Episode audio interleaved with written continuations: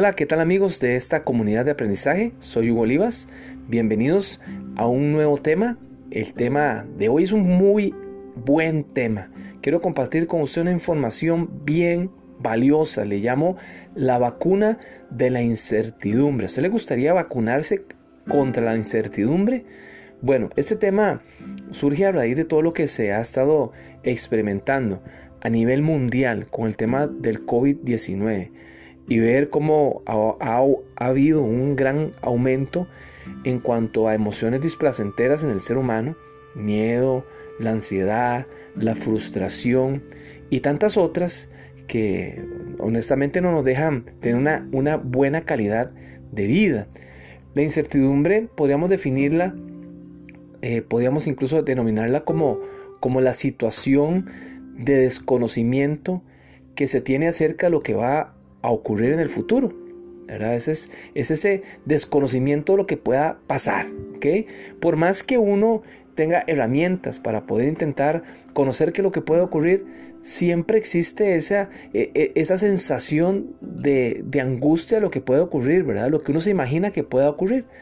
Podríamos hablar de algunos sinónimos de de la incertidumbre, por ejemplo, la duda, la vacilación, la inseguridad, la inquietud, todo eso son sinónimos de incertidumbre. Bryn Brown, investigadora de, la Universidad de Houston, habla acerca que hay un lugar donde, donde nosotros los seres humanos creemos tener el control. Es un territorio donde la incertidumbre, donde la escasez, donde la amenaza, donde la vulnerabilidad son mínimos. Ella le llama la zona de confort. ¿Ha escuchado en algún momento la zona de confort? Claro, es ese lugar donde todos creemos tener el control. Pero ¿qué es lo que pasa cuando nos salimos o nos sacan de esa zona de confort? Recuerda que cuando nos salimos de esa zona de confort nos sentimos amenazados, nos sentimos vulnerables.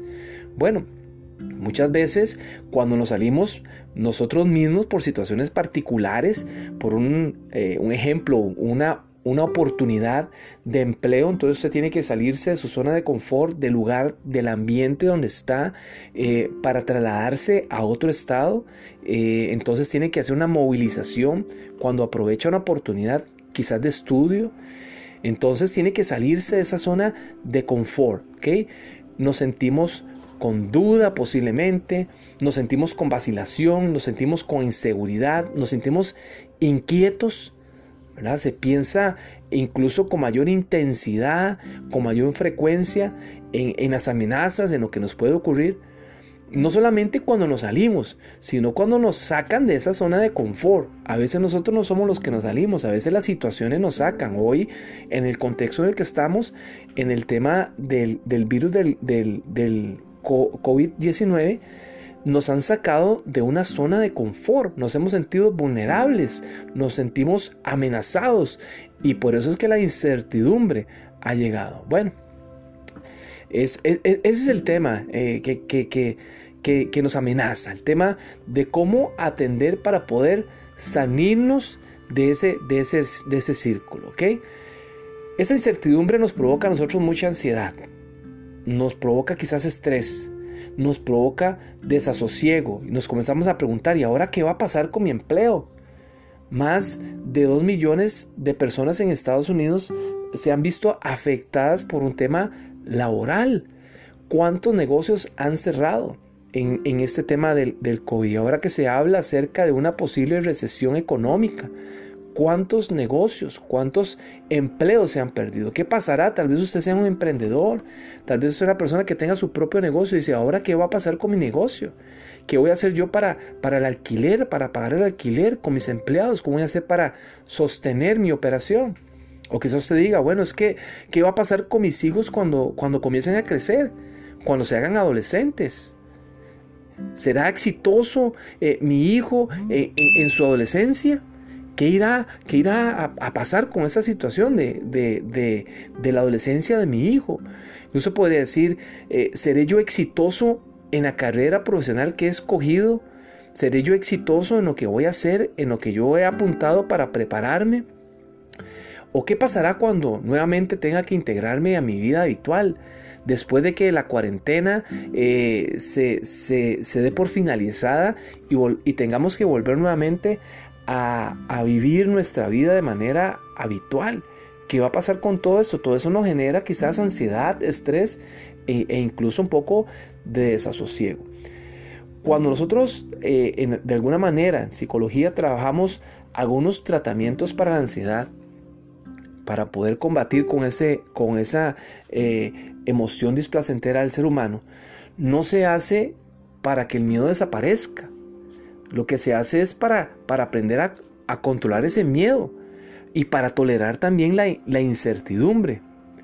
Hicieron una investigación, un estudio en la Universidad Estatal de Pensilvania, aquí en los Estados Unidos, y la publicaron en una revista internacional, Behavior Therapy, eh, donde los investigadores le preguntaron a un grupo de 300, perdón, de 30 personas diagnosticadas con trastorno de ansiedad generalizada que escribieran en un papel cuáles eran las mayores amenazas o preocupaciones que ellas sentían a lo largo de un mes que cuáles eran esas, que las escribieran en un papel. Bueno, pasado el tiempo, la mayoría de sus inquietudes mm, sencillamente no se concretaron. De hecho, el 91.4% de esas preocupaciones no se llegaron a materializar. Recuerde que ese experimento se hizo en esas 30 personas diagnosticadas con trastorno de ansiedad. O sea, un gran porcentaje del desasosiego, de, la incertidumbre que el ser humano solamente ataca directamente la calidad de vida del ser humano. No sé si ustedes han podido escuchar en el libro los siete hábitos de la gente altamente exitosa de Steve Covey, donde él propone el principio 90-10.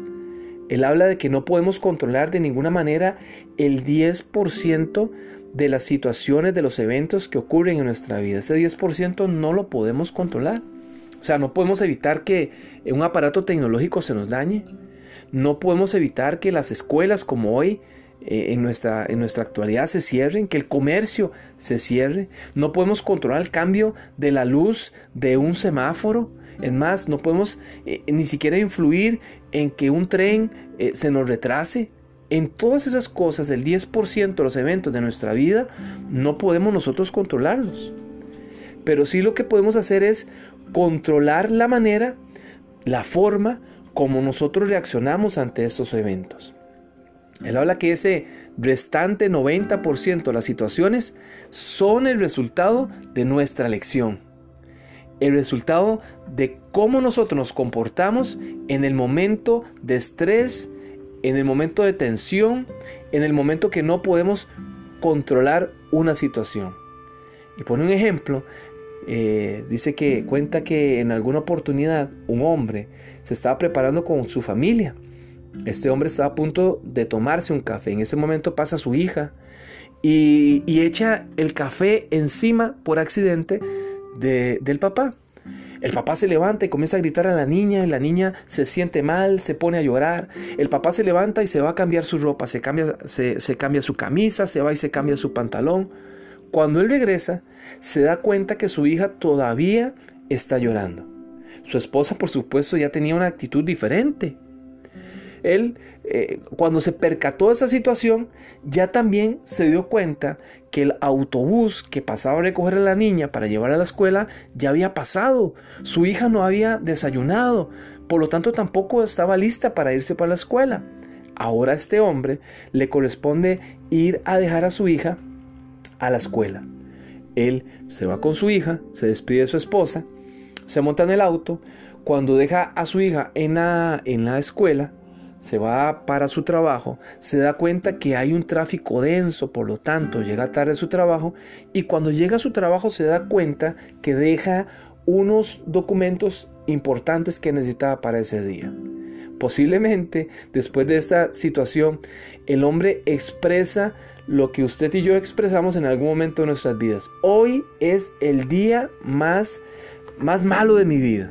Hoy es un día malísimo, nunca me he ido tan mal en mi vida. Posiblemente usted exprese o ha expresado, eh, eh, eh, se ha expresado de esa manera. Pues este hombre lo hizo así. O sea, yo quiero hacer una pregunta y la pregunta que, que, que nos hace en todo este desarrollo de toda esta idea. ¿Por qué ese hombre tuvo un mal día? Número uno, porque su hija derramó el café sobre, sobre él por accidente.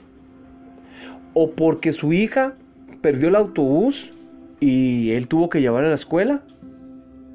O porque hubo un atascamiento en el tráfico y entonces él llegó tarde al trabajo.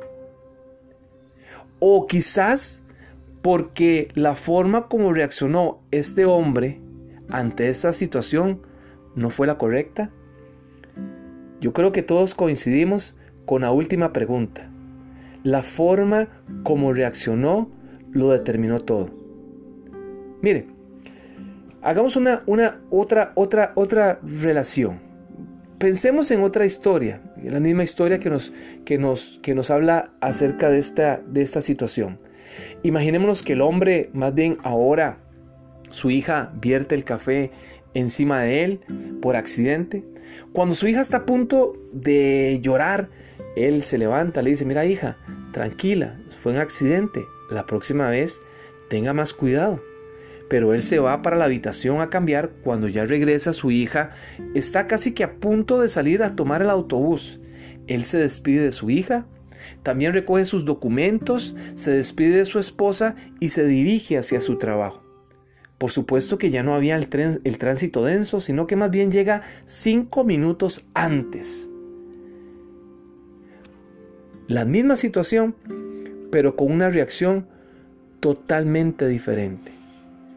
Por eso el principio del 90 y 10, donde dice que nosotros ese 90% de las situaciones que nos ocurren en la vida, podemos determinar sobre ellas. La forma como nosotros reaccionamos y nos comportamos determina ese 90%. Ese es el reto que tenemos como seres humanos. Es el reto que, que, que necesitamos comprender. Hay situaciones que se nos están dando, hay situaciones que se están dando ahorita en el contexto que quizás no podemos cambiar. Hay situaciones que estamos viviendo que quizás no pueden cambiar, pero sí puede cambiar la, informa, la forma perdón, como nosotros lo procesamos. Es el reto. Es el reto, es salir de la incertidumbre. Cuando, cuando hablamos de incertidumbre, si quisiéramos vivir eh, eh, eh, los, el antónimo de la incertidumbre, que es la certeza, que es la seguridad, que es la tranquilidad, que es la misma certidumbre, podríamos nosotros disfrutar nuestra vida de una manera diferente. Pudiésemos interpretar nuestra vida de una manera distinta, con mucha más intencionalidad. La palabra de Dios incluso eh, habla acerca de, la incertidumbre. Y en, Mateo el capítulo 6, versículo 34 dice, así que no os afanéis por el mañana, que el mañana traerá su propio afán. Bástale al día su propio mal. El mismo Jesús lo dijo. No nos afanemos, no nos preocupemos por el día de mañana, preocupémonos por el día de hoy. ¿Qué es lo que podemos nosotros mejorar? qué es lo que nosotros podemos realmente cambiar. A veces nosotros invertimos una gran cantidad de energía, de energía física y emocional para cambiar lo que no se puede cambiar. Recuerde, la mayoría del tiempo nos preocupamos por algo que no ocurre. Por más que usted se preocupe, hay cosas que no puede resolver. Por eso yo quiero invitarle a que usted se enfoque en lo que verdaderamente usted sí puede cambiar. Ese es el reto. ¿Qué le parece? Espero usted pueda sacarle provecho a esta herramienta. Los tres puntos, la mayoría del tiempo, se lo recuerdo, la mayoría del tiempo nos preocupamos por algo que no ocurre. Número dos, por más que usted se preocupe, hay cosas que no puede resolver. Y número tres, enfóquese en lo que realmente sí puede cambiar. Los espero en un próximo audio. Nos vemos en esta comunidad de aprendizaje. Si usted quiere seguirnos, Y si se quiere ser amigo nuestro a través de las redes sociales, hágalo. Búsquenos como hugoolivas.com. Hasta la próxima.